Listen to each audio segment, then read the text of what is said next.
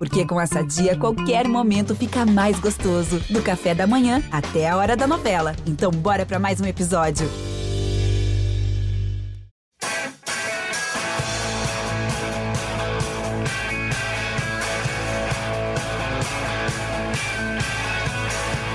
Dia para quem é de bom dia, boa tarde para quem é de boa tarde, boa noite para quem é de boa noite. E se você está nos escutando de madrugada, boa sorte.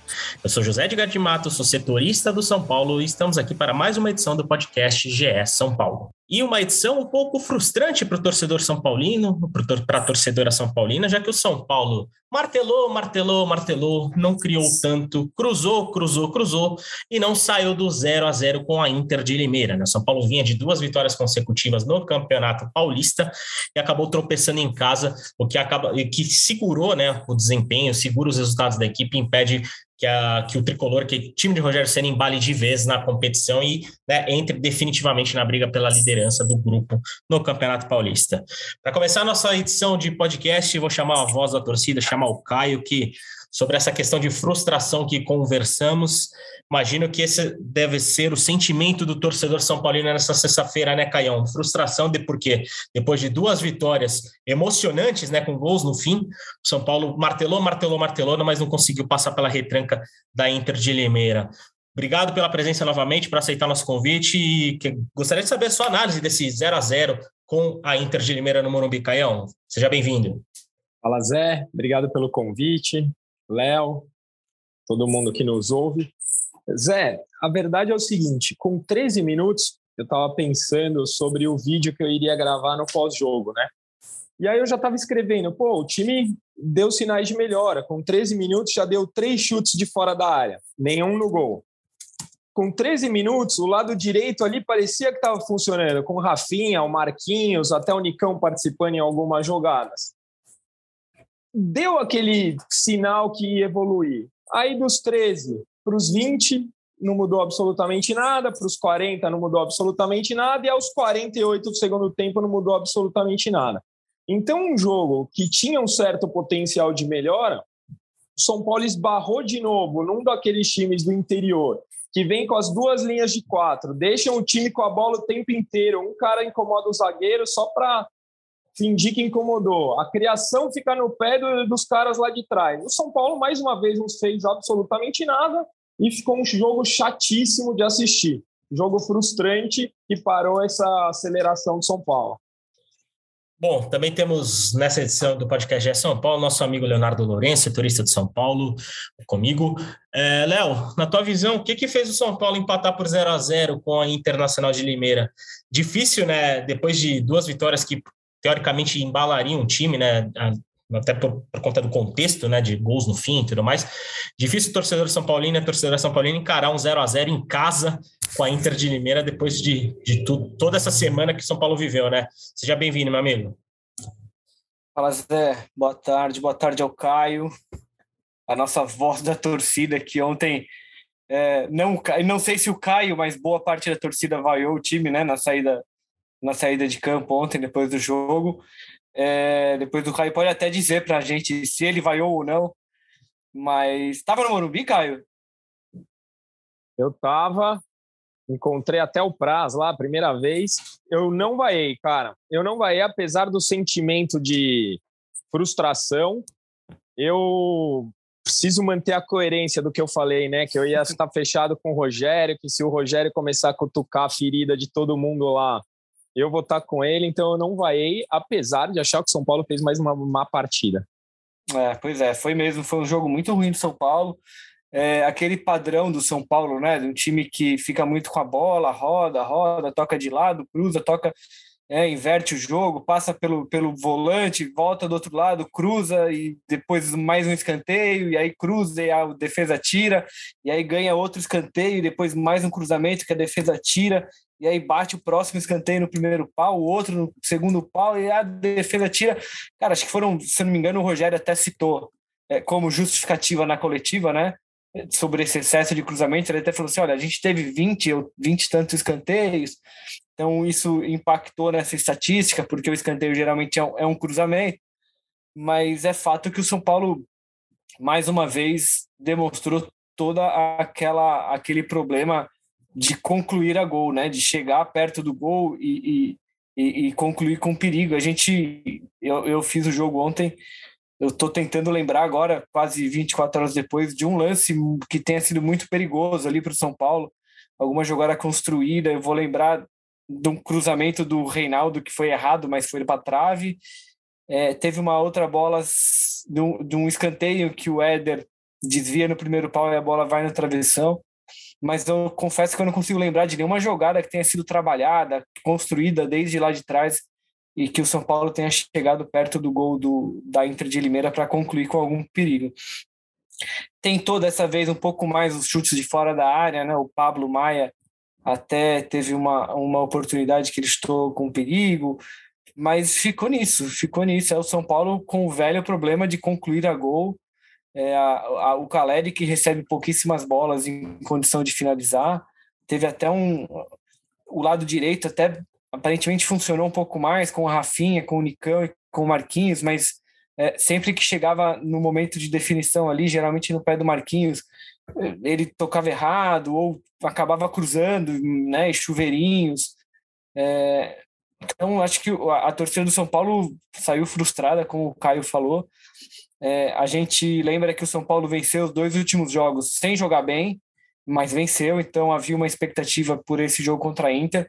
A Inter, que era a vice-lanterna do Campeonato Paulista, é, uma posição de, de, de, rebaixamento. A gente tem que lembrar que o São Paulo era quem ocupava essa posição até outro dia também mas esperava-se mais do São Paulo jogando em casa contra um time, mesmo que retrancado, mas esperava-se que o São Paulo fizesse mais do que fez, do que fez ontem. Né? Exatamente, né? É, a gente, até o próprio Rogério Senna reconheceu na entrevista coletiva que houve um excesso de levantamentos para a área, né? O levantamento para a área tem se tornado um recurso, mas não só um recurso do São Paulo, tem se tornado uma coisa comum nesse time de São Paulo, né? É, afinal, o São Paulo é a equipe do Campeonato Paulista que mais cruzou bolas. A gente, inclusive, fez esse levantamento, trouxe esse levantamento em parceria com o pessoal do, do espião estatístico do GE. O São Paulo fez 60 cruzamentos na partida de ontem contra a Inter de Limeira. Ou seja, foi um cruzamento a cada um minuto e meio de jogo. É muito. E... Ô, ô Zé. Diga, Caio. Só, desculpa te interromper aqui. É, cara, o, o, que incomoda não é a quantidade de cruzamentos. Podia cruzar 120 vezes se fizesse gol. Os caras cruzaram 62 bolas na área e nenhum lance de perigo. Então não é que tá cruzando, tá cruzando mal, cara. Nossa, não teve um lance que a bola. Teve um do Sara ali que a bola foi pela rede do lado de fora, mas, cara, 62 cruzamentos e nenhum lance que levantou o torcedor, é. sabe? É impressionante. A impressão, a impressão que a gente tem é de que a bola roda, roda, roda, até que ela chega no pé de alguém que não sabe o que fazer com ela e decide cruzar ali. Como um último recurso. Olha, não sei mais o que fazer, vou. Mete a bola na área e espera que alguém cabeceie, pegue um rebote ou, o defensor erre. Então parece que assim, é, o São Paulo ele chega no momento é, que é isso, né? É o, no momento de definição, o que resta ao São Paulo é cruzar na área é, sem grandes efeitos. Né? Exatamente, a impressão que dá, e, e, isso não vem de agora, né? Talvez venha da próxima da temporada passada, mas eu acho que em 2022 é uma coisa mais evidente que a gente percebe é de que mais do que um, um recurso, o cruzamento meio que se tornou um escape do São Paulo ofensivamente, é né? Até porque é, é, é, difícil, pelo menos na minha visão, é difícil você conseguir ter um, um, um ataque que trabalhe com a bola ali no meio da tabela, tendo o Caleri como opção, porque o Caleri, tecnicamente, ele é aquém do que é, por exemplo, teria o Luciano ali, que o Luciano obviamente não está à disposição, ou um atacante mais técnico.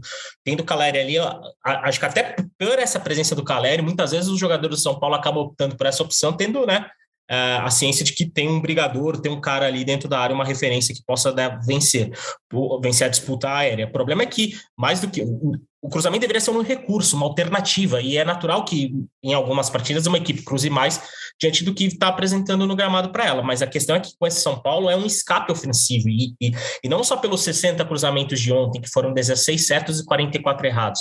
O São Paulo lidera na média do Campeonato Paulista o número de cruzamentos por jogo, e lidera com muita vantagem. Para vocês terem uma noção, o segundo colocado no ranking de média de cruzamentos por partida no Campeonato Paulista é o Red Bull Bragantino com 24,4 cruzamentos por jogo. O São Paulo lidera com 39, ou seja, é muito cruzamento a mais do que o segundo colocado. Tudo bem que o São Paulo tem o melhor aproveitamento né, de cruzamentos certos do Campeonato Paulista, e cruzamento eu digo a bola, tanto a bola levantada como o cruzamento rasteiro que o Éder deu para o Marquinhos né, no gol contra o gol contra o Santo André. Né, o São Paulo tem o melhor aproveitamento de 29,1. A questão Sério? é que tem cruzado muito. E essa diferença de 15 cruzamentos por uma diferença de porcentagem de menos de 1% para o segundo colocado de aproveitamento, acho que é o que chama atenção, né? Porque se São Paulo acerta 29,1% dos cruzamentos no Campeonato Paulista, a Ponte Preta aparece logo atrás com 28,7%. O problema é que a Ponte, o São Paulo cruza 39 bolas para a área e a Ponte Preta cruza 17,4, ou seja, é um recurso que tem incomodado. E acho que a torcida do estádio acaba se incomodando com isso também, né, Caio? O que, que você pode trazer a impressão que o público tem vendo esse São Paulo né, exagerar, como o próprio Rogério Senna reconheceu? É, é, só ver a posição que está o São Paulo e a Ponte Preta, né? Tipo, os dois que mais cruzam e os aproveitamentos. Cara, a, a, a questão é um, um pouco do que o Léo falou. Em momento nenhum que você está no jogo, você imagina que ali vai sair uma jogada de perigo, porque a bola fica circulando entre os zagueiros, aí ela vai para o volante, o Nestor levanta a cabeça, não vê ninguém, toca para trás. Isso aí, ao longo da partida, vai irritando o torcedor. Você, percebe até que, mais uma vez, é importante a gente falar que pouca gente reconhece o São Paulo com tudo isso que está passando. O jogo às nove e meia da noite, com uma baita chuva que caiu aqui em São Paulo. 15 mil pessoas no Morumbi. O São Paulo tem jogado no mínimo para 15 mil pessoas no Morumbi. Só que um jogo frio, um jogo que as 15 mil pessoas que estavam lá pouco conseguiram se empolgar com a partida, porque o time do São Paulo empolga muito pouco, sabe? É muito. É, São Paulo não, não tem criado lances de perigo. as duas bolas na trave que o Léo o Léo citou foram lances que não foram trabalhados. As bolas acabaram batendo na trave. É muito pouco o São Paulo do tamanho que é contar com a sorte da bola, ao invés de bater na trave, entrar. Não, não dá. São Paulo precisa trabalhar para construir melhor as vitórias. Do, do jeito que está, é desgastante assistindo. E, e Léo, queria trazer para esse debate. Diga, diga. diga. Não, só lembrando que o São Paulo chega à metade da, da primeira fase do Paulistão né? O São Paulo tem um jogo a menos, tá na, vai jogar a próxima rodada, vai ser a oitava, mas então tem seis jogos. É, faltam seis jogos, sendo que desses seis jogos são três clássicos, né? O São Paulo ainda vai jogar contra o Santos domingo, depois contra o Corinthians e o Palmeiras na sequência, que o jogo contra o Palmeiras deveria ter acontecido há, há dez dias e não aconteceu porque o Palmeiras estava jogando o Mundial. Então, o São Paulo, como disse o Rogério ontem, o São Paulo tem a obrigação de se classificar no Campeonato Paulista é, é muito provável que se classifique, porque o, o formato do campeonato é, ele ajuda, né? Principalmente o time grande. Mas o São Paulo jogou muito pouco até agora, venceu partidas que poderia não ter vencido. É, e agora tem uma sequência de seis jogos com três clássicos que podem que podem gerar muito problema para o São Paulo nessa reta final de primeira fase do Campeonato Paulista. Né? Exatamente. E, aliás, é, antes da gente tentar aprofundar um pouco mais essa discussão sobre os cruzamentos, aproveitando esse gancho lá para repassar que o São Paulo tem uma sequência de cinco partidas que são muito fundamentais, até pensando a médio prazo na temporada, né? o São Paulo tem esse clássico contra o Santos né, no fim de semana na Vila Belmiro, depois tem um jogo com o Campinense pela Copa do Brasil, que a gente sabe que é complicado jogar fora de casa, primeira fase de Copa do Brasil, né? Que é, que é aquele jogo que pode mudar a temporada da equipe caso aconteça um desastre, que eu imagino que não vai acontecer.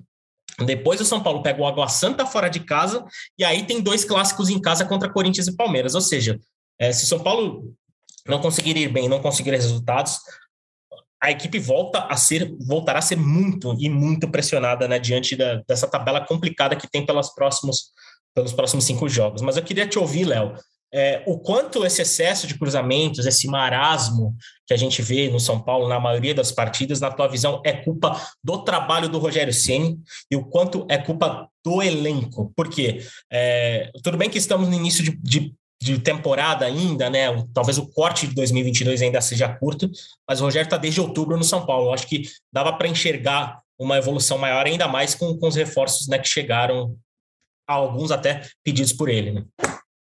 Cara, eu ia levantar essa bola agora, assim, porque eu acho que o, o trabalho do Rogério, ele, ele vem sendo avaliado em situações complexas ali, né? Primeiro ele assume um time brigando para não cair, É, depois ele ele ele reassume, né? Volta para o Campeonato Paulista com os com os reforços, né? Que ele brigou para ter reforços, é, mas no meio desse revezamento que ele troca de time a toda hora, troca várias peças de todos os setores a cada jogo. Então, assim, eu confesso que eu tenho, eu tenho dificuldade de apontar culpados agora, porque me parece que essa decisão de, de, de rodízio dos atletas é uma decisão que o Rogério tomou é, com, com o respaldo da diretoria. É, a gente não sabe até quando ele, ele tem evitado responder essa pergunta, né? A gente não sabe até quando ele vai manter esse rodízio. É, é óbvio que isso dificulta muito a, a formação do time, porque é, você tem vários, vários reforços e você não consegue entrosar o time. É, por outro lado, ele tem, ele tem a justificativa dele de que é importante preservar os jogadores para que eles não estourem como eles estouraram no, na, na metade para frente do campeonato. Então, assim, eu confesso que eu tenho dificuldade de apontar culpados agora. É, mas é óbvio que o treinador tem a sua parcela de responsabilidade, né? No fim das contas, é ele quem decide quem vai jogar, é ele que forma, a, quem define o esquema tático.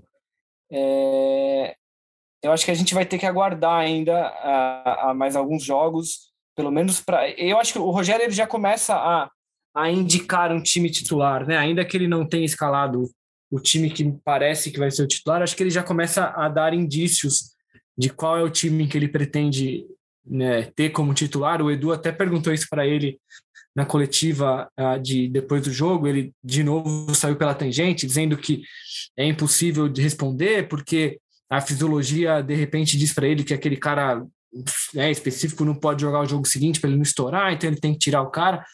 Mas ele começa a dar indícios. Eu acho que a gente vai ter é, é, material para fazer essa análise com mais calma, acho que a partir de domingo, porque é um jogo contra o Santos.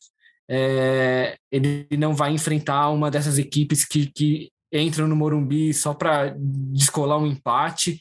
O Santos, né, trocando de treinador, está numa crise agora. Tende a ser um jogo mais complexo, algo mais próximo do que a gente vê é, nos campeonatos brasileiros. Então eu imagino que ele, ele encare essa partida com outros olhos ali. É, acho, não sei, não sei. Estou imaginando que, que a partir de domingo a gente comece a ter algumas respostas aí, é, sempre pontuando que no fim das contas os resultados é quem, quem definem as pautas, ou que define a pauta, no caso. Então acho que o Rogério também não pode ficar dando chance ao azar é, por muito tempo, né? Sim, e sobre essa construção de time, até pensando já no clássico, né, há uma, uma tendência de que o Miranda retorne né, ao centro da zaga no clássico, até, se não me engano, até o Rogério chegou a abordar isso, falou que o Miranda retornaria como capitão para o clássico, mas eu queria ouvir o Caio né, sobre, sobre esse time. Acho que a gente já pode enxergar algumas coisas né, no, no São Paulo que o Rogério Senna tem considerado ideal. Acho que no gol, a, a presença do Jandrei no terceiro jogo consecutivo, acho que a gente já pode né, tratar o Jandrei como titular de São Paulo, assim como o Rafinha na lateral direita, o Arboleda no centro da zaga.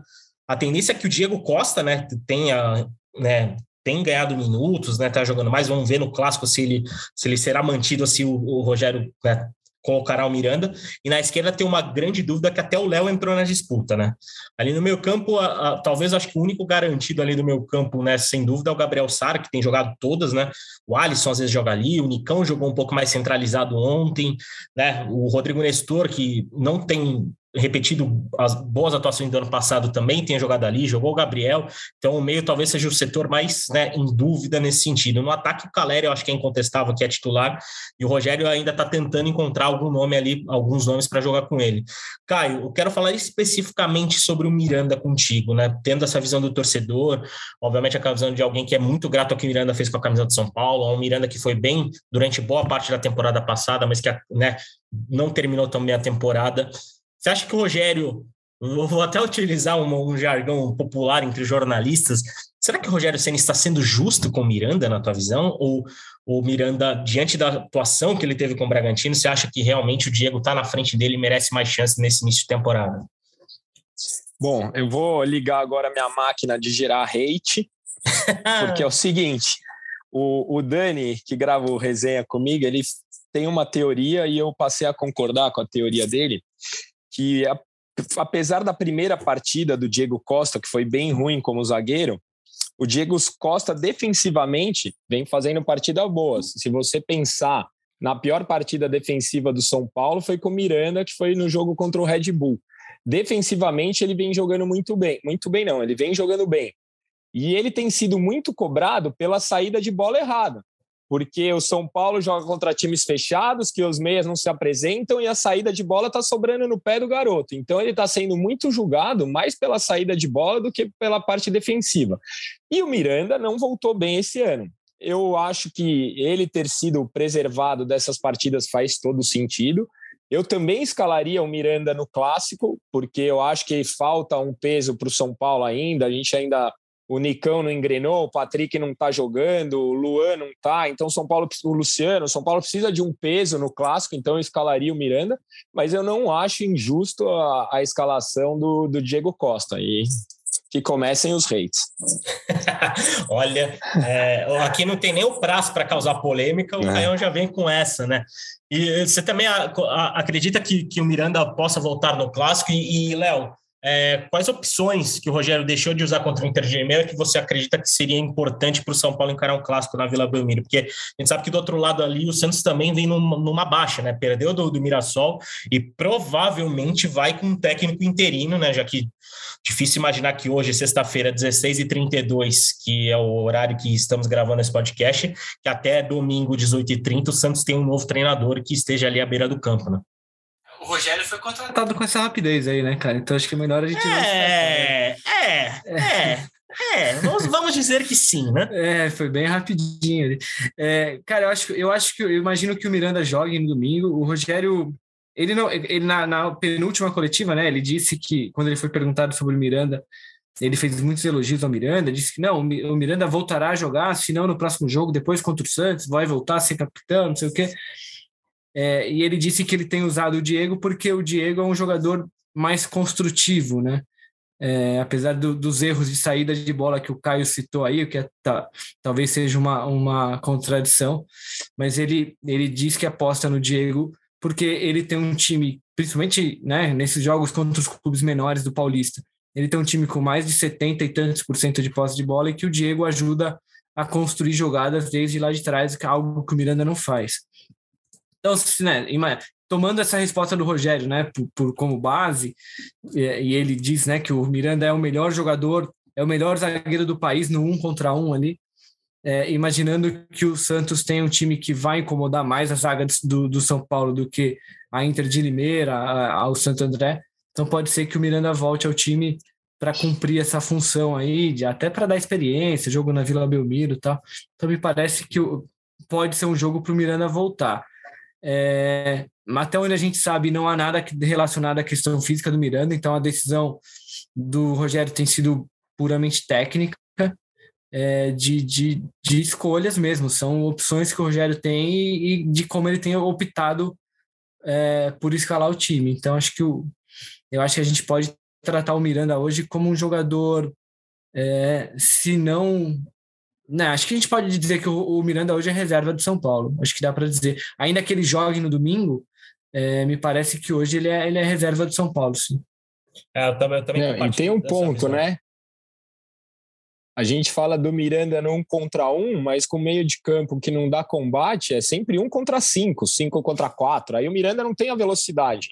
É, Apesar é, de eu ter gostado do, do Pablo Maia, viu? Gostei. Como foi, como foi no Tô gostando Bull, da né? personalidade do garoto. Como foi no jogo contra é, o Red pois Bull, é. Né? É sempre quatro contra o Miranda. Ele não consegue, ele não consegue, não tem como. Exatamente. E, e, sobre Miranda, caso ele jogue no clássico, já cantar aqui um duelo bem interessante, um duelo individual, que seria entre Miranda e Marcos Leonardo, né? Um duelo de gerações, um atacante que cada vez mais promissor no futebol brasileiro, contra um dos principais zagueiros brasileiros da última década. Vamos, vamos mudar de assunto, porque temos novidades do São Paulo, né, Leonardo Lourenço? São Paulo agindo no mercado, São Paulo é, que viu esfriar a negociação com o William Rocha, que, né, que é um zagueiro que o São Paulo vinha conversando nas últimas semanas. Mas o papo agora é o volante alto que o Rogério Ceni tanto pede, que o Rogério Ceni tanto quer. E São Paulo, né, negocia a contratação de Andrés Colorado. Andrés Colorado, até um amigo Colorado, um amigo nosso, brincou quando falamos o nome do, do jogador, né? Como assim, Andrés Sanches Colorado? O que, que, vocês, que vocês querem brincar com o meu coração? Mas não, Andrés Colorado, volante, um dos destaques do Deportivo Cali no título colombiano do ano passado, um, mais de 1,90m de altura. É a bola da vez no tricolor, né, Léo? Pois é, Zé, a gente é, estava debatendo sobre a, o São Paulo ir atrás de, de zagueiros, né? E aí o Belmonte, durante a semana, deu uma entrevista à Rádio Bandeirantes, em que ele disse que, é, ainda que, ele, que o São Paulo queira um zagueiro, a prioridade era buscar um volante, e o volante aparentemente já tem nome, né?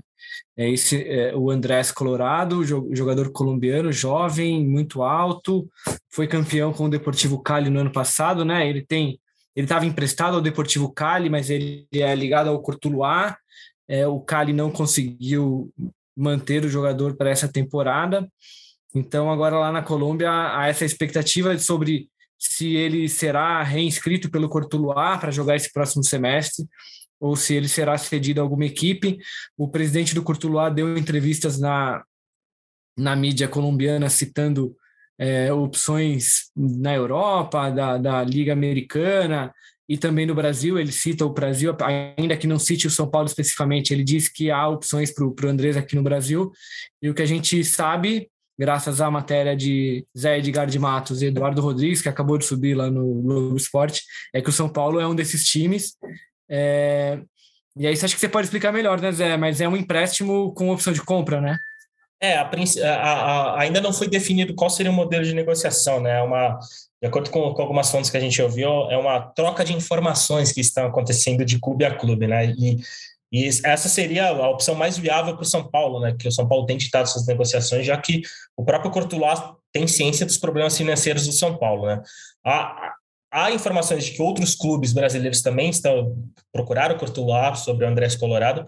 E uma coisa que chama a minha atenção, Léo, que é o seguinte: o Andrés Colorado é um volante alto que né, o São Paulo quer e tudo mais. Mas o Andrés Colorado não é da posição do Luan.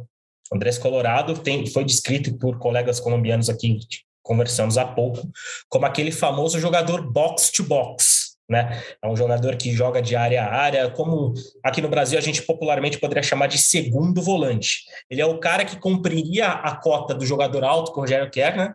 mas é o cara que não cumpriria a cota de sombra do Luan, que é o que o São Paulo estava procurando no mercado. Até, como, até o Gabriel Neves, né, que quando chegou foi visto, foi analisado como possivelmente um primeiro volante, mas já mostrou no São Paulo que ele não necessariamente é aquele primeiro volante, né? Ele óbvio, pode jogar um pouco mais recuado, ajudar na saída de bola, mas né, ele não é a, a, sombra do Luan, aquele jogador de pegada que né, o São Paulo tanto procura.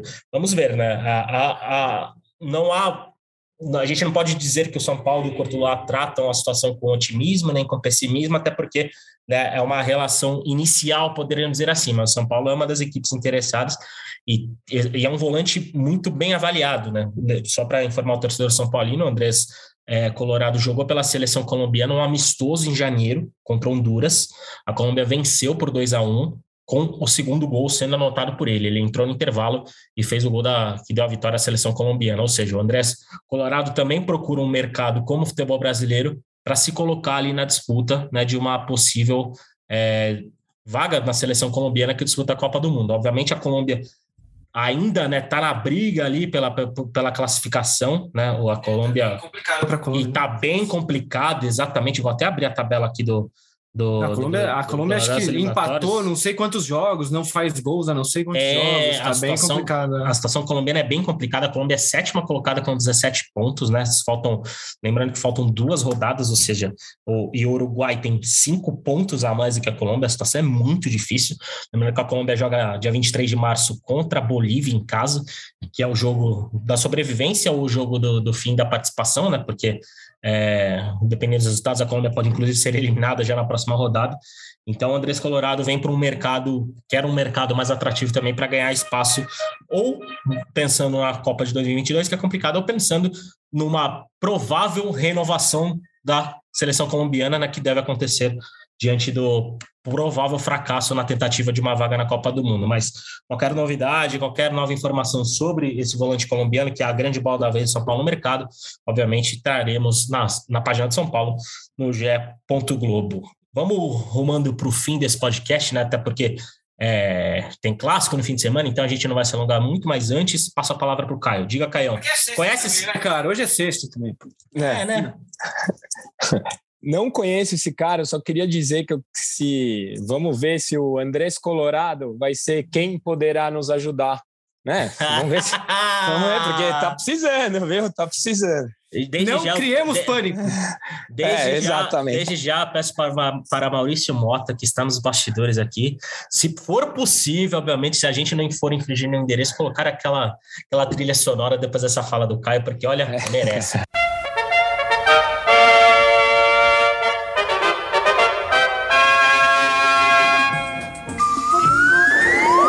De parabéns. Não sentimos nenhuma falta de Eduardo Rodrigues depois da, deste belo momento aqui para encerrar, estar a caminho do encerramento do nosso podcast. Eu já repasso a palavra para você, Caio. Teu último destaque para a gente encerrar mais esse episódio do GE São Paulo. Obrigado pela participação. Valeu por, por cestar aqui conosco. Obrigado, eu que agradeço o convite. Ô, Caio, só, explica, só explica a referência aí, cara, que a nossa audiência é muito jovem, cara, é muito é, jovem. jovem. Se talvez, talvez nem o Eduardo fosse reconhecer Por favor, essa referência. É, eu não sei se é crítico ou elogio ser comparado ao Edu, acho que é um elogio.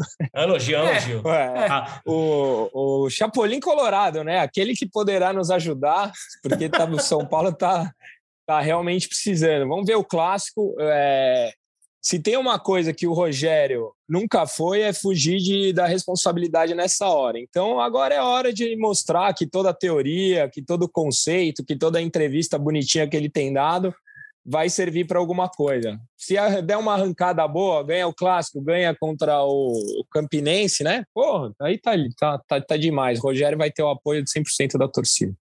Maravilha. Obrigado, Caião. Até a próxima participação aqui no nosso podcast. Leozinho, valeu de novo. O seu destaque final antes da gente encerrar, por favor. Não, acho que é isso aí que o Caio falou. Cara, agora o São Paulo tem dois jogos muito importantes contra o Santos, que é um clássico.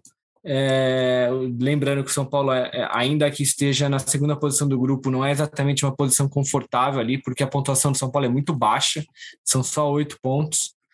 É, e depois, na sequência, tem um jogo de Copa do Brasil contra o Campinense, uma primeira fase, jogo fora de casa, jogo único. Não é exatamente um momento ou um jogo em que o, o Rogério é, possa arriscar, né? Porque uma eliminação de cara na Copa do Brasil causaria um transtorno gigantesco no Morumbi. Então, acho que teremos muitas respostas aí nesses dois próximos jogos sobre as pretensões do São Paulo para esse time titular de São Paulo, ainda que muitos sinais já tenham sido dados, acho que a gente vai ter algumas coisas mais concretas a partir da próxima semana. É, vamos acompanhar e vamos falando por aqui. Até a próxima, amigos. Um abraço. Valeu, Leozinho, valeu, Caio. Obrigado ao São Paulino e à São Paulina que nos escutaram em mais uma edição desse podcast. É São Paulo. Termino com aquele belíssimo recado de Leandro Canônico, né? Aquele beijo no coração e um abraço na alma de cada um de vocês.